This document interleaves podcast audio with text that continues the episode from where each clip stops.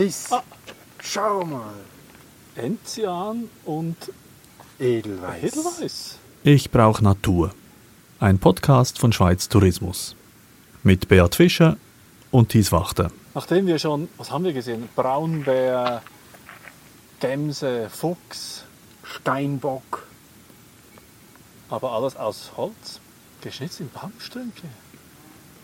Eindrücklich. Gibt es da auch echte Pflanzen? Ja. Okay.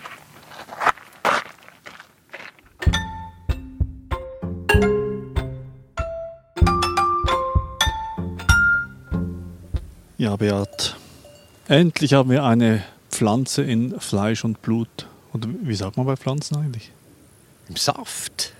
Endlich haben wir eine Pflanze im Saft und nicht nur mehr Holzfiguren, die waren zwar auch schön, aber wir sind da auf eine, oder du bist auf eine Pflanze zugesteuert hier, die wir als Holzfiguren nicht entdeckt haben, aber die, glaube ich, sehr gut in diese Gegend passt. Vielleicht noch ganz kurz, wir sind auf der Axalp, das ist im Berner Oberland, oberhalb von Brienz. Man kann mit dem Postauto da hinauffahren und da hat es einen Schnitzlerweg. Und zwar gibt es da Holzskulpturen geschnitzt aus Baumstrünken. Wieso das? Weil im, was war das, äh, Lawinenwinter 98, 99? Ja, und Lothar 1999, der Sturm. Der Sturm, der hat da ziemlich für Verwüstung gesorgt, also Lawinen und Sturm und hat den Wald hier ziemlich zusammengeknickt und da sind dann die Holzschnitzer hier heraufgekommen und jedes Jahr, außer jetzt in diesem Corona-Jahr, schnitzen die da weiter. Es gibt schon über 100 Figuren, die man auf diesem Weg besichtigen kann. Jetzt aber, du wolltest nicht eigentlich in erster Linie wegen den Schnitzereien hierher, sondern Natürlich wegen einer Pflanze. Und übrigens auf dem Weg hier auf die Axalp, was mir besonders gut gefallen hat, sind wirklich diese imposanten Bergahornbäume. Die sind ja unglaublich. Das sind riesige Monster, die hier wirklich gut gedeihen. Neben uns, wir befinden uns jetzt hier auf einer Weide, ist auch ein Bergahorn, angrenzend zum Fichtenwald. Also die sind wirklich toll. Aber nicht den Bergahorn willst du mir unbedingt zeigen, sondern diese Pflanze hier. Beschreib sie doch mal. Also ich sage den Namen mal. Soll ich sie zuerst beschreiben? Beschreib sie mal zuerst. Also ich beschreibe sie gerne. Sie ist etwa so mannshoch. Mannshoch. Ja, wie du. Du stehst gleich neben einem Exemplar. Die Blätter von diesem aufrecht wachsenden Gewächs sind tief eingeschnitten und dann oben ist die Blütenpracht. Viele tiefblaue Blüten. Und es handelt sich hier um den blauen Eisenhut. Der blaue Eisenhut. Die Blüte schaut mir genau ins Gesicht quasi, oder der Blütenstand, muss man sagen. Die Pflanze ist fantastisch, wenn man sie genauer untersucht, aber bei der Untersuchung muss ich schon vorsichtig sein. Es ist eine der giftigsten Pflanzen in Mitteleuropa. Jetzt kommt wieder so eine Warnung. Zu Recht, weil hier werden die Giftstoffe sogar auf intakter Haut aufgenommen. Und auch natürlich durch die Schleimhäute oder wenn die Haut offen ist, aber es ist wirklich, wirklich giftig. Ja gut, dann reiß doch mal so ein Exemplar ab und zeige es mir so ein bisschen, nimm es auseinander und so. Ich werde das auch tun. Mit einem Handschuh oder was? Du wirst dann sehen. Ja, also die giftigste, also eine der giftigsten Pflanzen. Du hast gesagt, Mitteleuropas sogar, nicht nur der Schweiz. Ja, Mitteleuropas. Also in der Literatur wird sogar gesagt, es ist der giftigste, aber ich habe nicht gerne solche Attribute, weil das kann man ja gar nicht vergleichen. Also was, Also was man sagen kann, es ist die giftigste Pflanze unserer Serie. ja,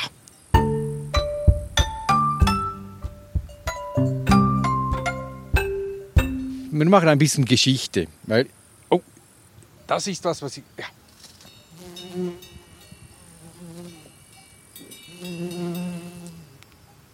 Beat hat mir gesagt, ich muss unbedingt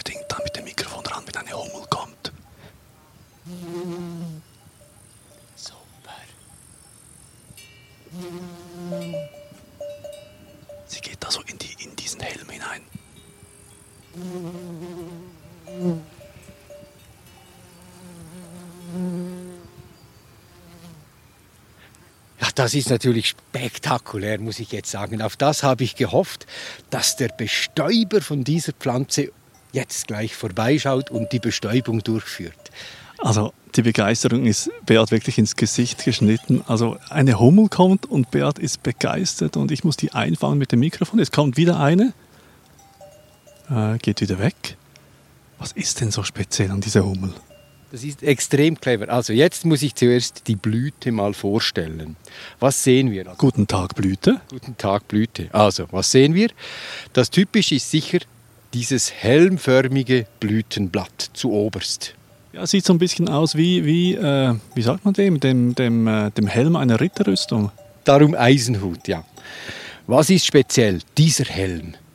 Dieser Helm schützt einerseits die männlichen und weiblichen Organe, aber er beherbergt auch ein kleines Geheimnis und das lüften wir jetzt.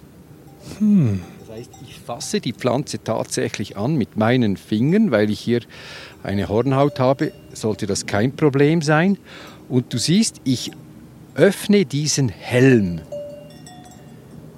Und jetzt fliegt ein Helikopter vorbei. Wir lassen uns da nicht abbringen vom Öffnen dieses Helms. Und dann siehst du zwei Nektarblätter, die hervorkommen. Unglaublich wunderbar gezeichnet, so spiralig und am Ende hat es so einen kleinen Zipfel, das ist der Sporn und hier wird der Nektar angeboten. Sieht so ein bisschen aus wie zwei Mini-Flamingos. Mhm.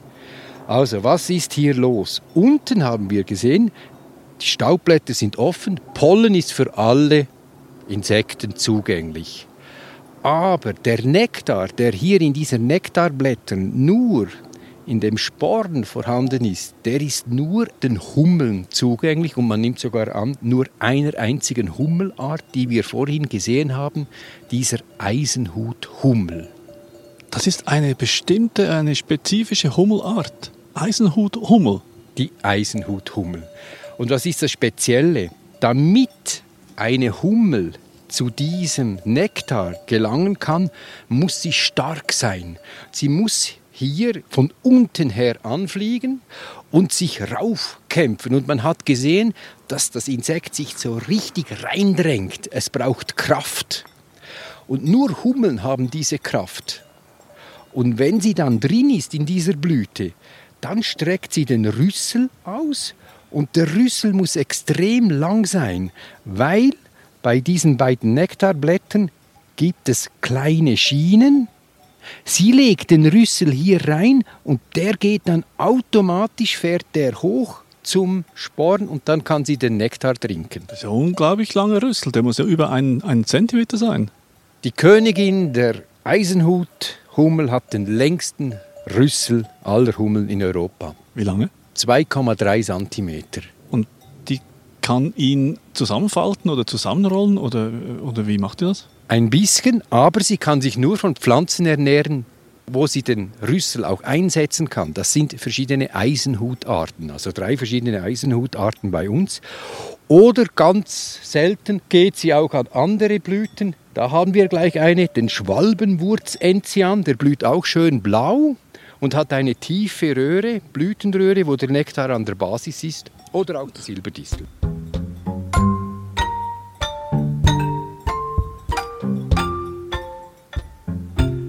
Übrigens sieht man von hier aus ein wirklich ein verwunschenes Seelein, das Hinterburgseelein. Da führt der Schnitzlerweg auch daran vorbei, so ein bisschen in einer Senke drin.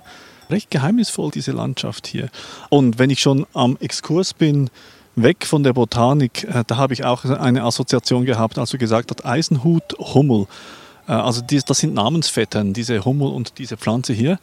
Und das Interessante ist ja, dass du auch einen Namensvetter hast.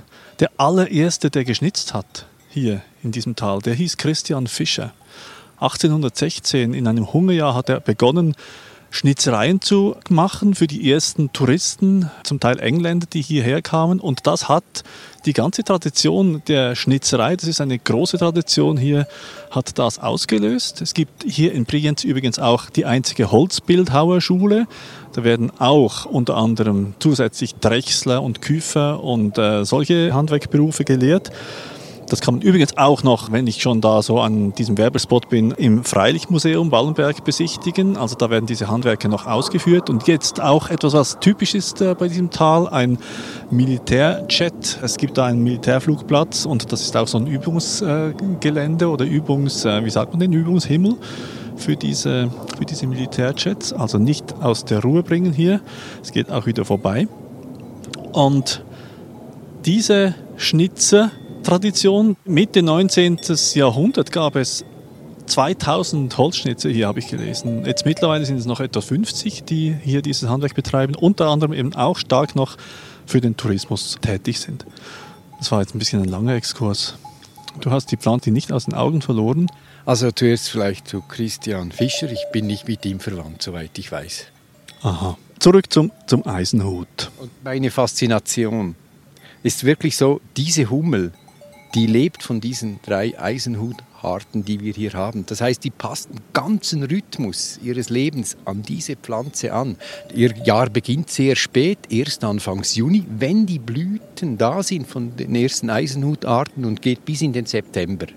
Und die Königin ist natürlich die größte und macht ein kleines Volk, wirklich nur 20 bis 100 Tiere. Und die machen zusammen eine Koevolution. Die sind also aufeinander angewiesen. Und ich finde das einfach toll, wenn man das gerade zeigen kann oder eben sehen kann. Das passt. Hm. Also zu diesem Eisenhut gehört einfach zwingend diese Eisenhuthummel, sonst gäbe es den Eisenhut nicht. Und auch den Eisenhuthummeln würde es nicht gut gehen ohne Eisenhut. Mhm, richtig. Und dann gibt es ja noch andere Hummelarten, die haben nur einen kurzen Rüssel. Die riechen aber den Nektar auch. Was und was machen die? Das kenne ich aus früheren Episoden. Genau. Die fressen dann Löcher in diesen Helm und gehen dann direkt zu diesem Nektar. Genau, dies, du hast erfasst. Diese Nektarräuber. Das sind dann Nektarräuber. Also nicht jede Hummel ist ein Bestäuber. Und wenn man die Verbreitungskarte anschaut der Gattung der Eisenhute, die kommen vor, also 400 Arten von Europa. Sagt man Eisenhute oder Eisenhüte? Das ist eine gute Frage. Die sind Gebirgspflanzen von Europa. Vor allem in China hat es am meisten über 200 Arten, dann aber auch in Nordamerika. Und das deckt sich mit dem Verbreitungsgebiet der Hummeln. Die kommen am gleichen Ort vor. Das heißt, die Hummeln sind die wichtigsten Bestäuber all dieser Eisenhutarten. Schön.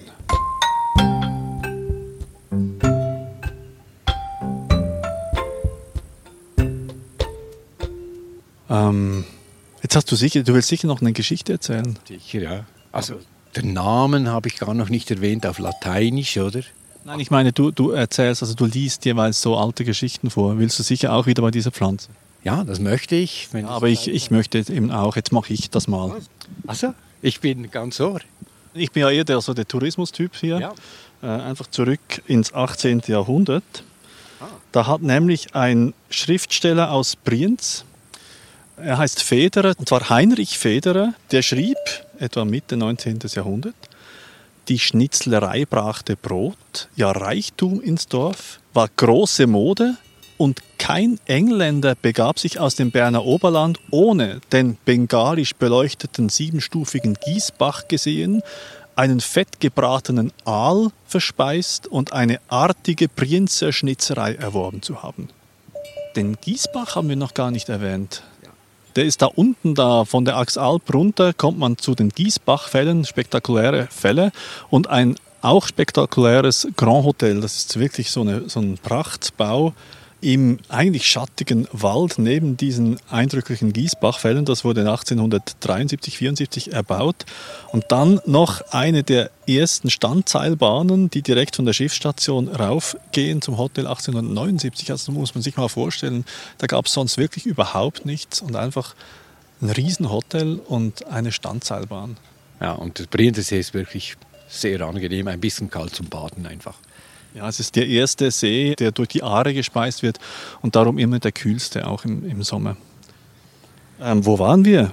Ich muss natürlich schon noch was sagen zur Giftigkeit, was da passiert. Also der giftigste Teil ist ganz klar das Rhizom, also der Wurzelteil. Da hat ein Alkaloid drin, das Aconitin. Und dieses Aconitin, jetzt kommt eine Hummel. Eine langrüsslige. Und du siehst, wie schnell sie ist. Sie weiß genau, welche Bewegung nötig ist, um an den Nektar zu gelangen. Gut.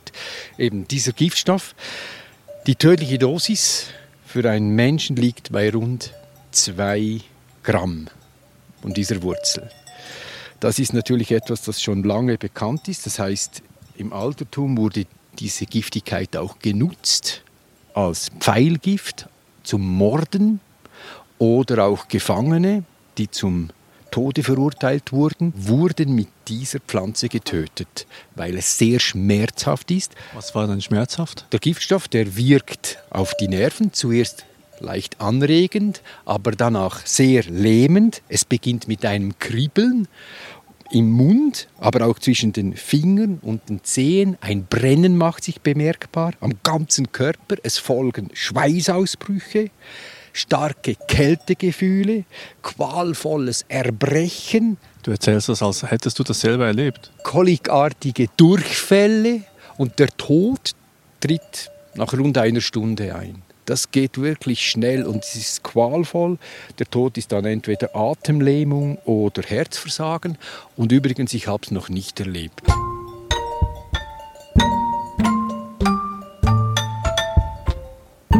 Und ich finde es also schon noch zünftig, was da abgeht, also mit so einer Pflanze. Ja, ich weiß jetzt gar nicht mehr, ob. Zuerst war sie mir sehr sympathisch wegen diesem Zusammenleben mit dieser Hummel und jetzt hast du da sie ein bisschen geschildert als, als Mordinstrument. Was soll man jetzt von dieser Pflanze halten? Man soll sie bewundern. Was ich irritierend finde, ist, dass man sie auch oft in den Gärten anpflanzt. Weil ich habe gesagt, diese Giftstoffe, die ganze Pflanze ist wirklich giftig, die können über die Haut in den Körper gelangen. Und ich würde sie von Kindern fernhalten und ich würde die Kinder jetzt also wirklich nicht animieren, mit diesen Blüten zu spielen. Und da hätten wir aber jetzt anfangs der Episode sagen sollen, also diese Episode sollten Sie nicht mit Kindern unter 14 Jahren hören oder sowas. Im Gegenteil. Genau, alle müssen das wissen, weil man muss ja die Natur kennenlernen und dann weiß man, wie man umgeht damit. Wie geht es jetzt seinem Finger? Alles noch dran, keine Lähmung und mein Kribbeln ist noch nicht so stark. Also wir haben noch eine gute Stunde zu reden. Äh, was willst du noch sagen? Ah, Den lateinischen Namen habe ich gar noch nicht. Aconitum Ah, napellus. sehr gut, du weißt es. Appellum. Nein, Napellus, ja. Aconitum napellus. Und was ich dazu noch sagen wollte, ist, es gibt eine schöne Legende, wie der Name entstanden ist. Das heißt, wieder bei den alten Griechen sind wir. Da gab es einen Höllenhund Kerberos. Aus seinem Speichel ist diese Pflanze entstanden, weil seine Aufgabe war, den Eingang zur Unterwelt zu bewachen, damit kein Toter herauskommt und auch kein Lebender eindringen kann. Und dieser Tod war also präsent schon in der Antike.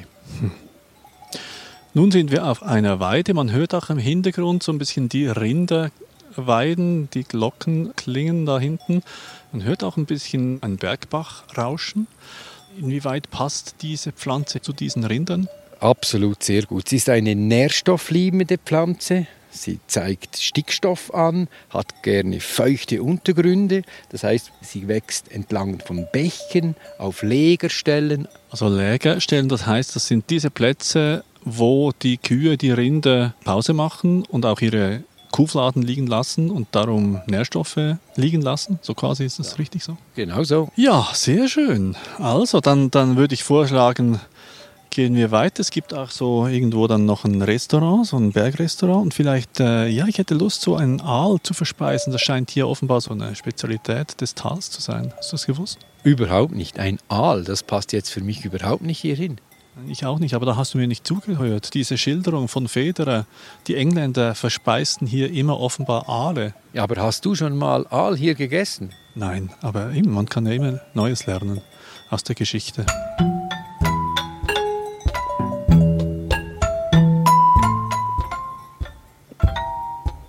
Was machen wir eigentlich nächstes Mal? Wir gehen ins Bündnerland und schauen uns eine Nationalblume mit Migrationshintergrund an.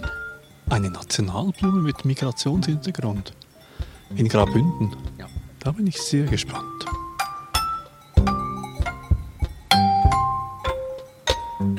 eine Produktion der Audiobande für Schweiz Tourismus. Wenn auch du Natur brauchst, dann abonniere diesen Podcast.